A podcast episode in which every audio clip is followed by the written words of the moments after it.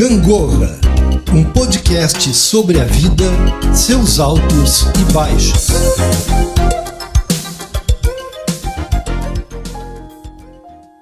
Olá, sou Tatiana Rocha Neto, psicóloga, e hoje no Gangorra Convida temos conosco o queridíssimo filósofo, escritor caxiense Gilmar Marcílio.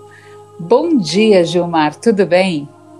Oi, Tati, tudo ótimo e tu? Vamos continuar com a nossa série, né? Vamos, é, não, vamos, até porque depois Já é o terceiro. podemos maratonar, né? Maratonar podcast Vai- ser ótimo. Gangorra. Claro, ótimo é, mesmo. olha.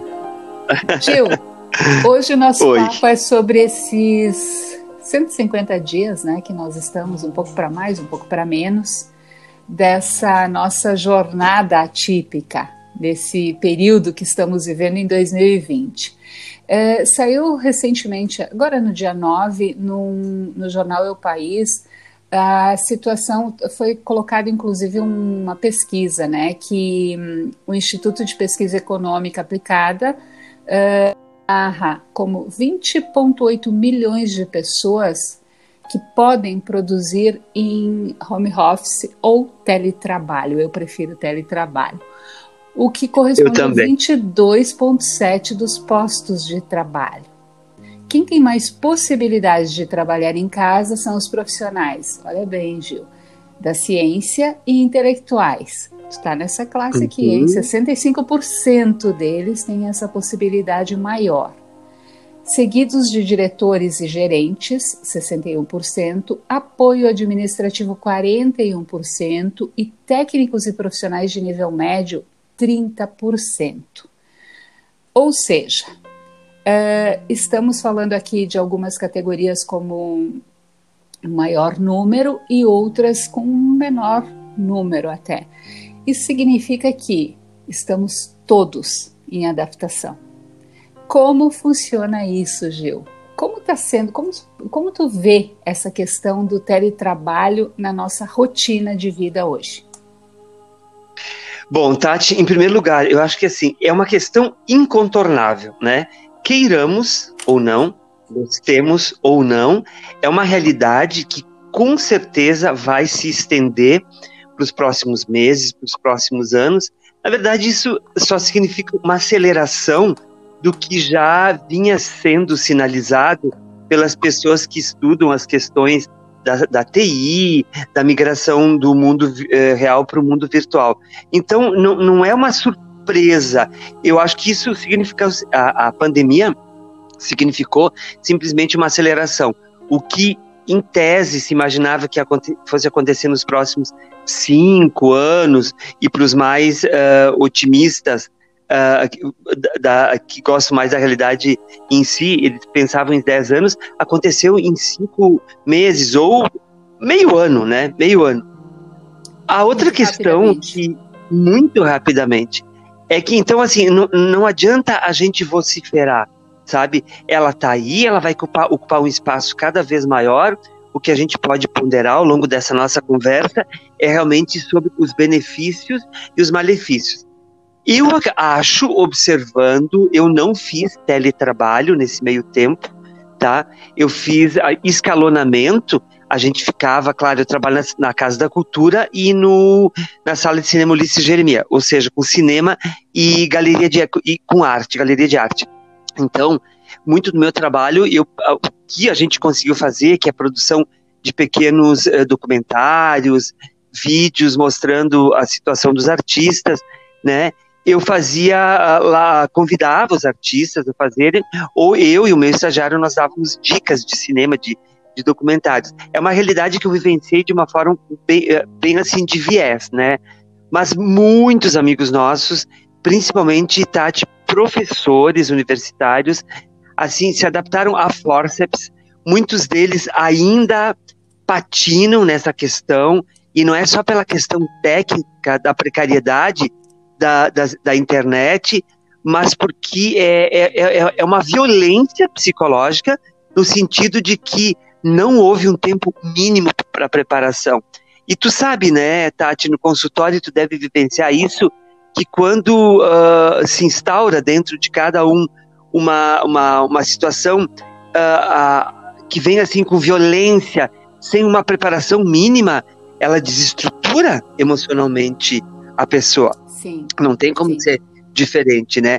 Mas acho que, como absolutamente tudo, eu não tenho uma visão catastrofista, como tudo vai se acomodando, sabe? Isso, isso vai ser uma realidade, até porque as grandes empresas, os grandes conglomerados, isso é, é, é, um, é algo tão certo que nem passa mais pela questão da angústia, da adaptação. Ok, é isso que nós vamos oferecer. Quer? Não quer? Ok. Eu li ainda ontem, acho que, não sei, na Folha de São Paulo, Tati, que uh, essas grandes empresas, a seleção uh, para contratar novos funcionários, ela está sendo feita por robôs. Não são mais os humanos. Hum. Que interessante e preocupante. Porém, uma coisa que eu achei legal: esse robô não analisa uh, idade, uh, gênero, uh, preferência sexual, papá, essas coisas mais subjetivas, religião, partido político, né? Né? São só habilidades. Então, ok. Mas tudo isso, todo esse entorno para dizer que a gente está cercado disso. Nós simplesmente não, não temos mais como dizer, não quero, então, ok, tchau, vai para casa, te aposenta ou, ou vai realmente plantar alguma coisa no interior, realidades que ainda ainda precisam da mão da mão humana, né?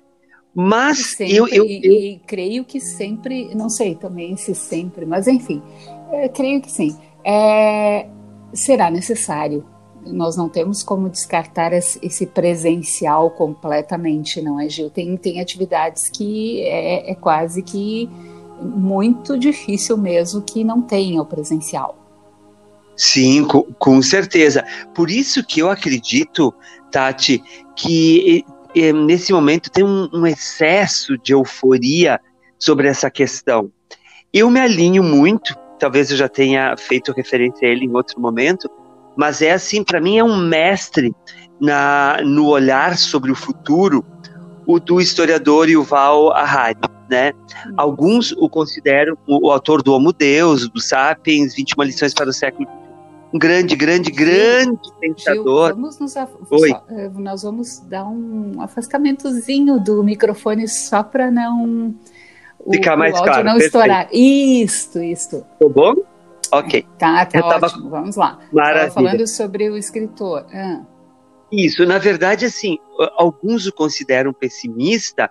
Eu vejo nele um ser que consegue projetar a nossa realidade para um futuro um pouco mais, maior, um pouco menos imediatista do que todos nós uh, estamos fazendo. Então, ele pontua muito a questão do, do poder das pessoas que têm dados uh, vão a, acabar detendo a partir de agora, de, de, de um tempo para cá, e que, na verdade, questões uh, de aspectos humanísticos que foram construídas ao longo dos séculos, elas estão se esfacelando.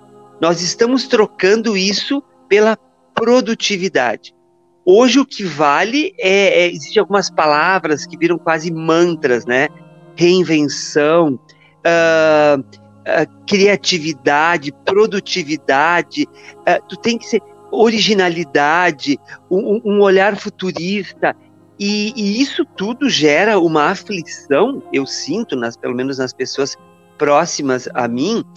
Não é que elas não conseguem mais se acomodar numa, numa dada realidade.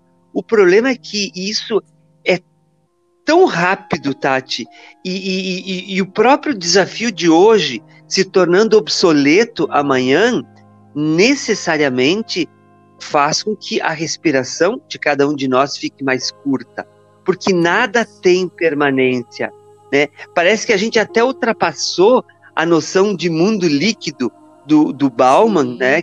Uma expressão tão conhecida de todos nós, aqui está tão rarefeito que se pulveriza no ar. Não tem mais nem a dimensão ou o aspecto da água. Ela, ela, ela uau, ela é volátil, ela é, uh, ela fica obsoleta. O, o, o, a noção de velho, de ultrapassado, ela ela está se configurando. Ontem conversando com um amigo, ele disse, eu estava falando com os meus estagiários de uma profissional da área da comunicação que foi demitida, uma excelente profissional, e ela tem 41 anos. E os dois em uníssono. Que maravilha, é isso aí. Essas pessoas têm mais é que ceder lugar para a gurizada, para nós que estamos chegando. Ops, né? Ops, ops, ah. né? Eu acho que assim, quando tu realmente não consegue uh, absorver aquilo que em tempos antigos se chamava de experiência, e tu faz a idolatria do novo, e nisso entra a questão do trabalho em casa, eu acho que nós estamos assim uh, traindo uma construção que é muito preciosa para o humano, sabe? É um que é muito histórico praticamente. É, Sem isso nós não temos construção do atual nem do futuro. Exatamente. O que fica? A gente não pode viver nessa nessa roda viva de um eterno presente porque a gente circula a, a, a, os aspectos emocionais, ele, eles pertencem a outro tempo também. Então, claro, né, Tati, eu acho que é, todos os grandes pensadores se, se fizeram essa pergunta: o que teria sido a vivência desses 150 dias e outros tantos que virão? Porque, enfim, a gente ainda não tem um achatamento de curva do coronavírus aqui no Brasil, a gente ainda está trabalhando com uma expectativa de diminuição. O que seria desse período sem a possibilidade das teleconferências, do Zoom, da lá, das lives, embora o Google sinalizou já, aleluia, graças a Deus, uma diminuição de interesse de 70% das, das lives, porque é, tava demais, né? Pelo amor de Deus, sabe? o mundo realmente, aonde qualquer tela que tu abrisse tinha alguém falando e platitudes, veleidades, né? Não eram questões relevantes para o momento ou que propusessem uma reflexão um pouquinho maior sobre uh, questões uh, pertinentes. Então, assim, tem muita questão da euforia, como eu sinalizei no começo, né? Mas tem questões também que vão ser de adaptação e uh, é muito cedo, é muito cedo para a gente. Como é que em cinco ou seis meses tu vai conseguir perceber, principalmente na educação, que presencialmente no Brasil é um calcanhar de Aquiles, ela é extremamente precária, cheia de deficiências, e aí tu migra uh, de uma forma assim, sem um mínimo de preparação, né? Uh, para o mundo virtual, é, é, normal que os professores se sintam perdidos, até porque um número considerável, Tati, de, de, de professores que estão na sala de aula tem mais do que 40 anos, 50, 60. Então, para essa geração, né, uh, eh, para minha geração, elas, uh, isso tudo demanda é, um, esse, um processo de adaptação com exigências muito maiores, né? Então, uh, esse sentido de, de se sentir perdido é absolutamente normal, não tem nada de Estranho. Gil, e eu vejo nisso, uh, com todo esse, esse desdobramento que tu acabou de colocar, muito intensamente, onde as pessoas vêm parar. Elas param no consultório. Por quê? Quem uhum. tinha sintomas acaba desenvolvendo. E quem já Isso. tinha acaba uh, maximizando potencializando, né? Exatamente. Hum.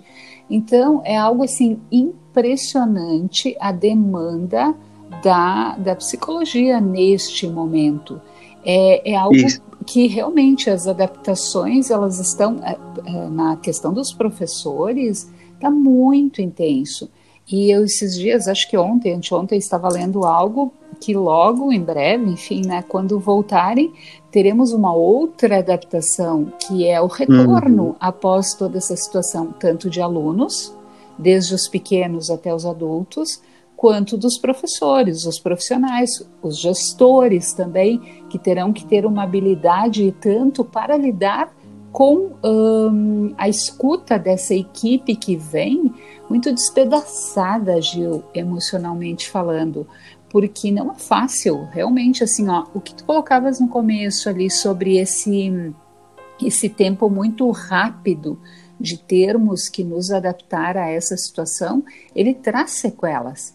E ele traz sequelas claro. uh, estressoras, uh, ele traz somatizações, ele traz dores físicas no corpo, nos órgãos, uhum. A respiração, como tu colocaste, né? Respiração que parece o ar não está entrando, ou seja, é. característica de uma ansiedade.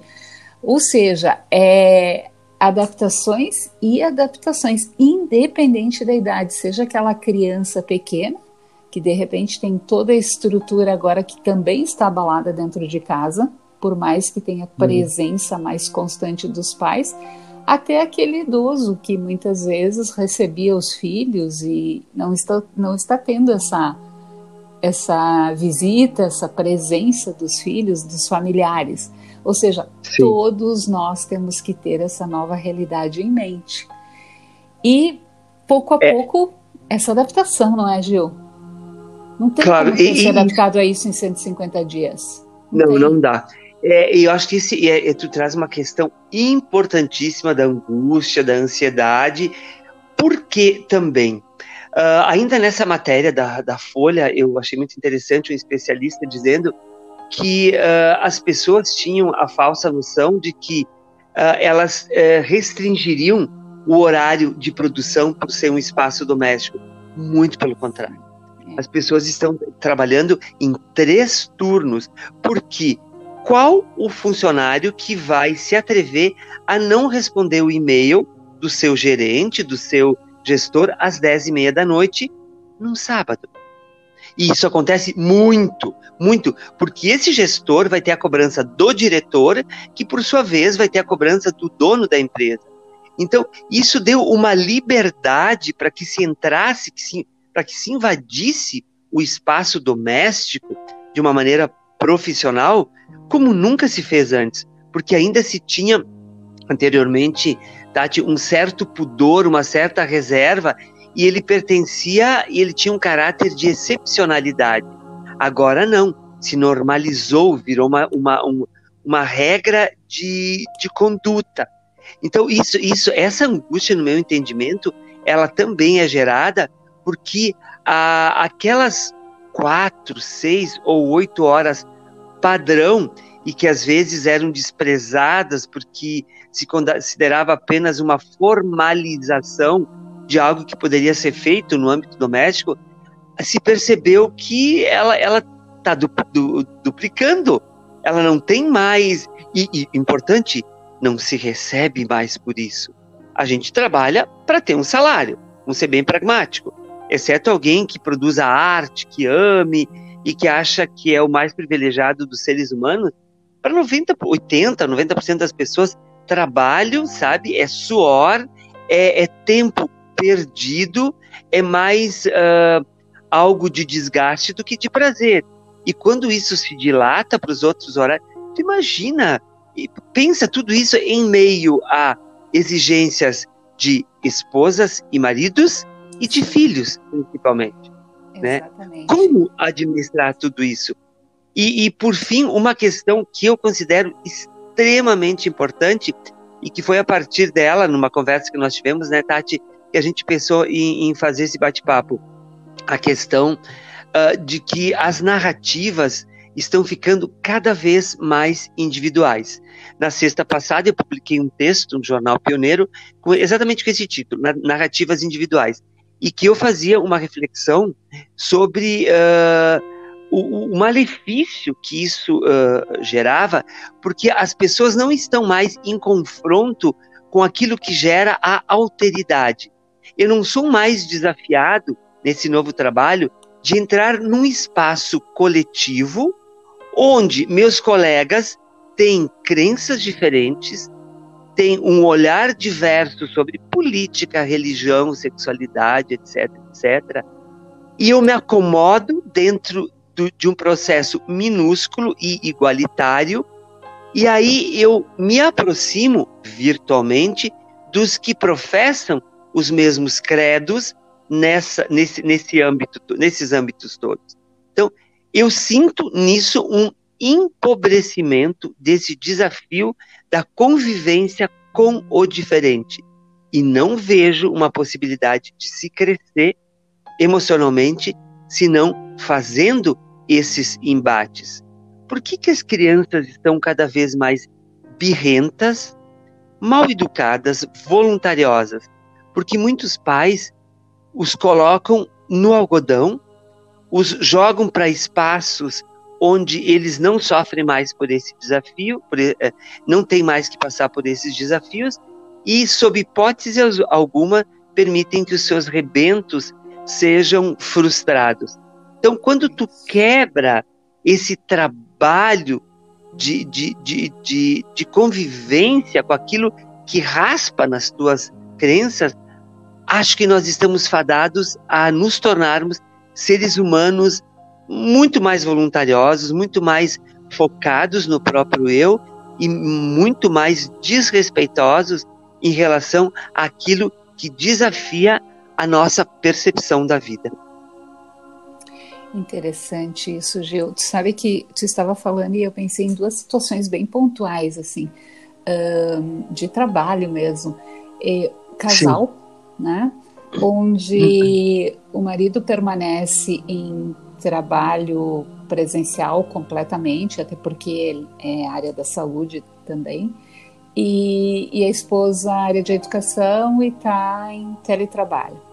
E essa coisa uhum. de receber mensagem, o grupo de professores do WhatsApp, enfim, né?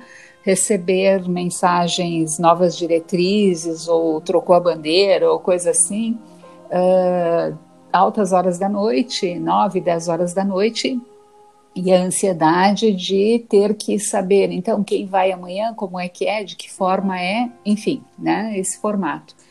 O marido chega em casa, ele está com a sua rotina que também já não está fácil, né, principalmente nessa área, e se depara com essa situação onde a esposa está em teletrabalho, porque sim, os, uhum. os, gestores também não estão nem conseguindo se entender exatamente enquanto horário, como tu colocou antes, uh, vai horas adentro, não importa, a pessoa está em casa mesmo, né? Ela pode responder. Então, quanto isso impacta nas relações de casal? Uh, algumas combinações nós tivemos que fazer em, em âmbito de, de consultório mesmo. E que tal desligar o celular a tal hora? Né? Para a família como um todo para que essa invasão de, de lives, de reunião, de, de Zoom, de enfim, né, essa invasão de telinhas não, não deteriore as relações pessoais. E te confesso que está sendo muito difícil para as pessoas cumprirem isso de desligar o seu celular, desligar-se dessa telinha, Gil. É algo tão incrível. Sim. E outro ponto que tu trouxe sobre as crianças e o não, a frustração é, o quanto nesse momento, já, nós já tínhamos um pouco desse movimento, mas agora está tão exacerbado, é, filhos em casa, mãe e pai uh, conseguem, enfim, hoje é o meu dia de trabalhar, amanhã é o teu. Então, me faz a lista do que tu quer comer, filho, que eu vou te trazer. E a lista, Gil, é de coisas assim.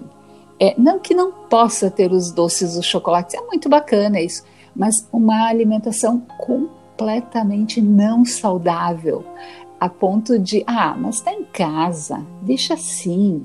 Então é os salgadinhos, o docinho e tudo para dar aquele Uh, aquele aconchego de, olha, já está tudo tão difícil, deixa comer tudo isso mesmo. Como é, vai retomar depois, né? Ou seja, é. é não expor as crianças, adolescentes, filhos no geral, as situações de, de, de limites também.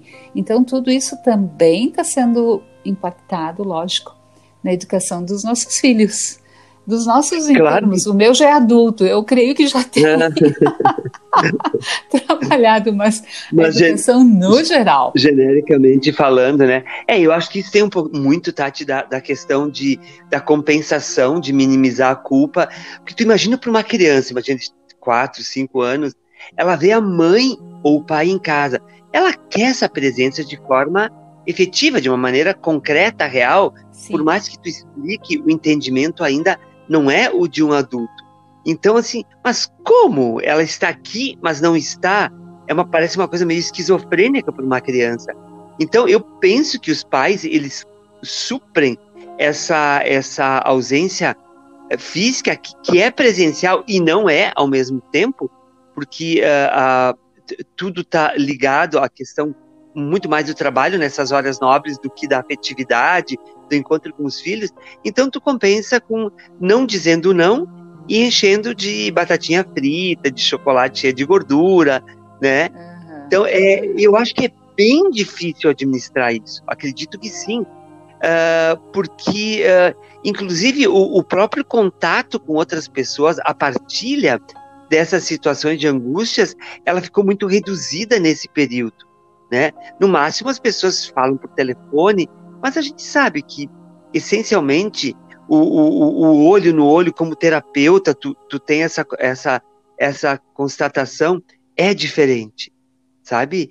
É uma realidade onde todos os sentidos estão presentes, onde as modulações da voz, o teu olho, né? É diferente do que tu olhar por uma corporal. pequena tela. Uhum, a postura corporal, exatamente, o silêncio, é todo um conjunto que vocês, como profissionais da mente humana, uh, uh, aprendem, são treinados a observar e, e, a fazer uma análise inteligente da, do, do, que está acontecendo. Né? Mas eu reafirmo, não acho que é o fim do mundo, não acho que é o fim dos tempos. Uh, me recordo de uma, de uma me veio agora à mente uma cena daquela série inglesa maravilhosa Downtown Abbey, não sei se tu viste, Tati. Hum, sim, sim. Uhum. É. Quando instalaram o, o, o primeiro aparelho te de telefone no castelo do, dos nobres que protagonizam a série, era assim para as pessoas mais, mais idosas, para uma condessa, né, vivida pela maravilhosamente pela Meg Smith, era assim, era o fim da família, era o fim, sabe? A presença de um telefone dentro da residência e não numa cabine ou num, num, num local público onde tu fosse fazer a ligação, era, era assim, acabou, sabe? A família como não se viria. A gente sabe que nada disso aconteceu. Então, provavelmente vai acontecer. A nossa geração, Tati, vai ser a última a se questionar sobre isso. Depois vai, vai, vai ser tão, tão, né, tão normal. Não sei se tu já leste, Tati, é, é, um, é um desvio, mas não é um desvio da nossa conversa. Uh, que já tem em São Paulo algumas lojas em que não existe mais nenhuma pessoa, nem para abrir a porta, nem para fechar, nem para atender. Tudo é feito pela TI, pela inteligência artificial, né? Uh, uh, IA, TI, pela IA, né? Uh, tudo, então assim, ai meu Deus, quando eu li que a matéria, Sabe quando te dá assim, ai que tristeza, né? Porque é tão legal, sabe? Gil, Mesmo é, que tu irrite com né, com a caixa do supermercado, desculpe, Tati, só para finalizar. É. Né? Mas assim, é um movimento humano acontecendo, né? É o. Ah, eu não sei, eu, eu, eu posso parecer um pouco retrô, mas eu. Ah, que dorzinha que me dá. É, eu, eu gosto desse retrô, Gil. Eu gosto disso muito, assim, ó, porque eu creio que a gente não pode deixar desaparecer isso assim tão. Pode também ser um agarramento, essa situação né, de, de, de contato, mas esses contatos que, que são esses contatos irrelevantes do. Oi, tudo uhum. bem? Como é que tá? Nossa, muito movimento hoje. É, bastante. E aí, muitos passageiros hoje, né? É, eles são tão importantes, eles fazem muita Sim. diferença no final do nosso dia. Né? Então, é, me parece que se nós tivermos que retirar essa parcela de, de, de, comunicação, de contato mesmo com o outro, vai ser algo muito difícil. Gil, eu, eu estive há, uns, há um tempo atrás em locais assim, nesse formato, e eu te confesso é. que no início deu um certo. Nossa, que bacana, olha aqui, ó Aí abre aqui com uma moedinha, puxa aqui com a outra e coloca ali três opções, vem, enfim, né? Essas coisas de tu vai te servindo e não tem uma pessoa ali e vai. é uma certa. É algo novo, diferente, bacana, para viver uma vez, tá? Entrei uma loja, foi, é isso, poxa, que legal, que bacana. É, eu não sei se, se nós estamos prontos para tudo isso neste momento, né? De, de vivência, assim, de uma mais outra e outra, ou seja, essa convivência muito grande com esses robôs todos. Creio que é. nós ainda levaríamos mais tempo para isso. As próprias casas, não é? Os, um, ehm, os, os, aplicativos, Sistemas os robôs, inteligentes, hoje, né? Acende, é. Exato, acende a luz, diminui o ar, sabe? Esse tipo de coisa. É, é algo muito novo, realmente. Essa falta de contato, ela certamente deixará sequelas ali adiante. É, Até dúvida. que não se tenha uma adaptação muito maior nisso.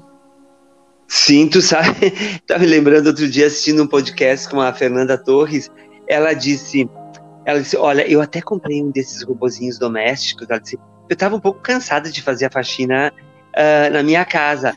Ela disse, gente, eu tenho que chamar o técnico toda semana, eu não consigo fazer o maldito trabalhar para mim, sabe?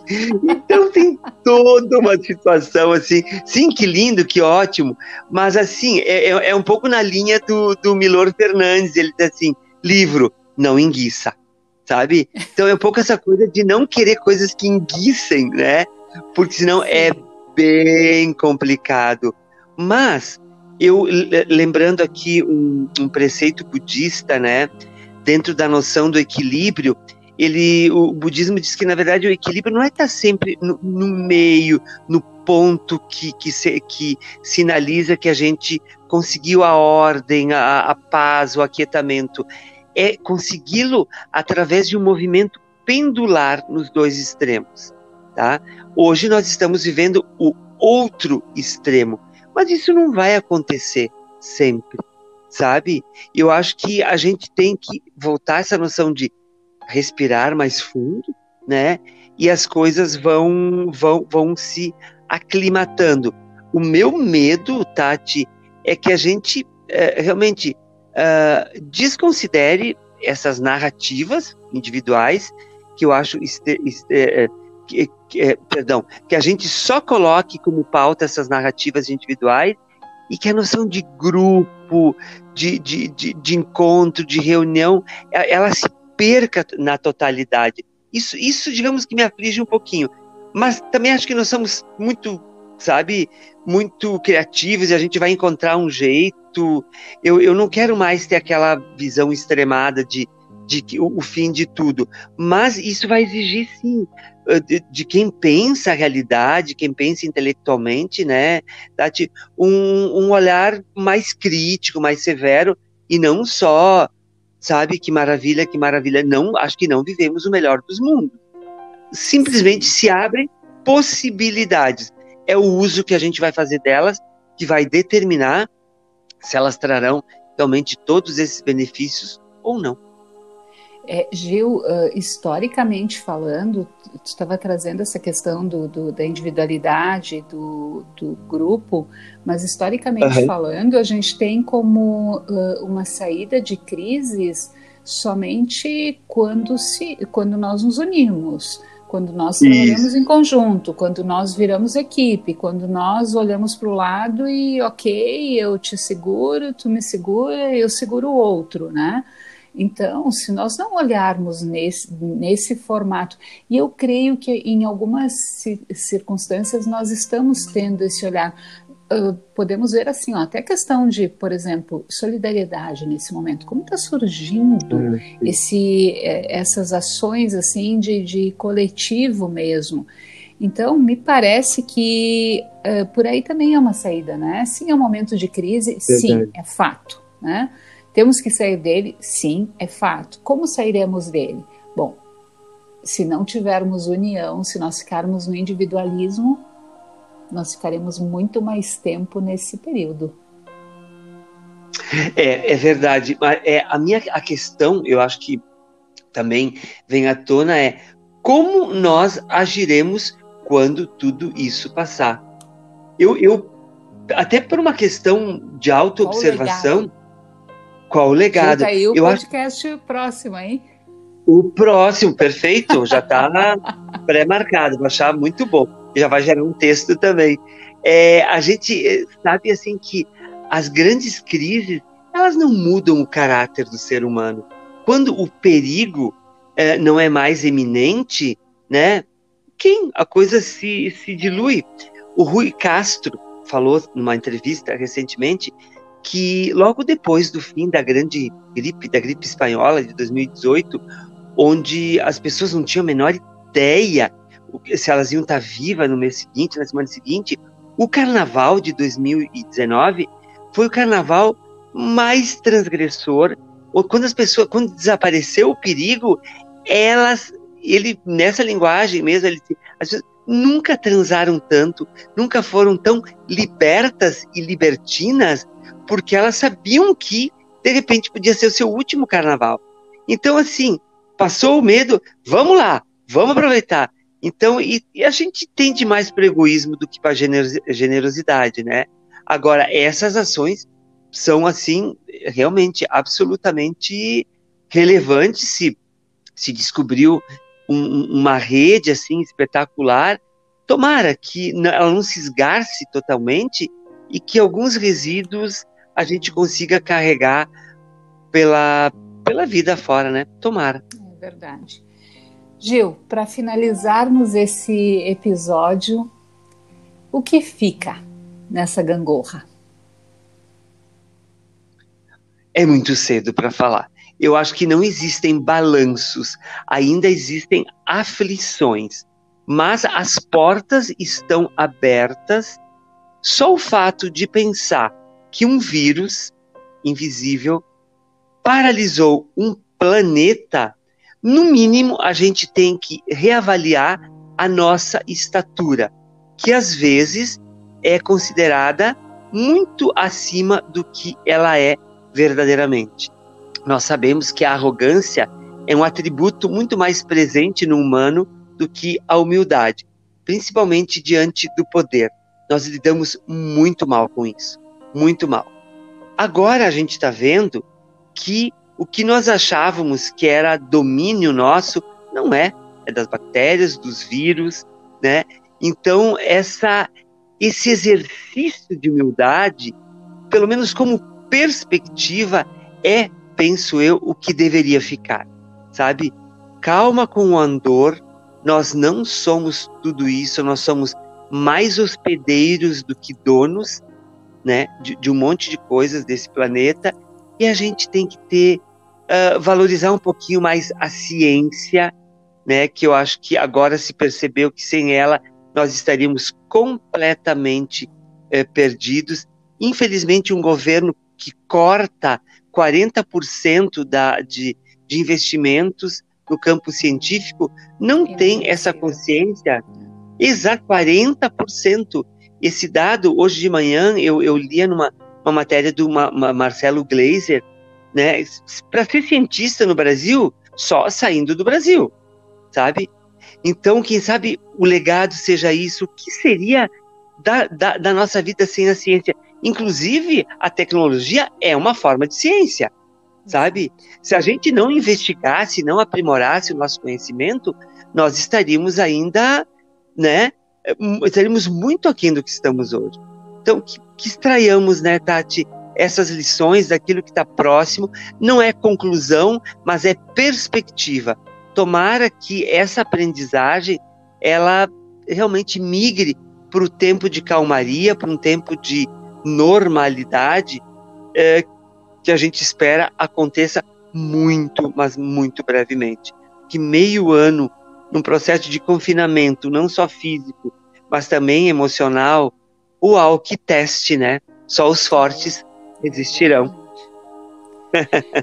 Exato. Gil, querido, muitíssimo obrigada por estar aqui no Gangorra. E sim, vieram as videoconferências, vieram o teletrabalho, as relações estão com mudanças, uh, temos coisas boas, temos coisas mais difíceis, a questão é que nós estamos nos adaptando. Temos os podcasts que estão surgindo de forma muito intensa nesse momento, e isso, é algo muito bom. E esse teu recado, Gil, tá fantástico, assim, né? Calma com andor e principalmente cola na ciência. Isso, Isso, não tem como, ou seja, estejamos com a ciência em frente sempre. Esse foi o Maravilha, obrigado, obrigado, Tati. Desculpa. Obrigado eu é mesmo. Eu agradeço, Gil. É, é sempre bom ser acolhida e par... querida e partilhar com as pessoas que vão nos ouvir, né? É, é uma felicidade e um privilégio. Isso não é retórico, né? No mundo em que tantas pessoas opinam, a gente merecer, né? É meia hora da atenção de 5, 10, 100 ou 200 pessoas é muito legal. Me sinto muito feliz, tá? Espero que a gente faça isso muitas outras vezes. Eu, isso, com certeza. E eu preciso compartilhar aqui com as pessoas que, que, que me escutam e que escutam o Gangorra e prestigiam que conversar contigo, mesmo nesse formato, eu, eu quase que fico imaginando assim, ó, é como se nós estivéssemos numa mesa de uma cafeteria, até de uma livraria ali, uh, batendo um papo te escutar é sempre maravilhoso. é, não é o mesmo obrigado. formato, mas a gente vai se adaptando. E quem sabe a hora dessa a gente toma esse café, não é, Gil? Eu acho, eu acho. Vamos, vamos. Olha, já por mim já está definido. Olha, reafirmo, gratidão intensa mesmo. Um ótimo dia para todos. Exatamente. E este foi o Gangorra de hoje com o escritor e filósofo Gilmar Marcílio, onde conversamos sobre este atual momento, o teletrabalho, as coisas boas, coisas nem tão boas, mas o que está acontecendo conosco, as mudanças de comportamento que estamos vivendo. Tenham todos uma ótima semana. Gangorra, podcast sobre a vida, seus altos e baixos.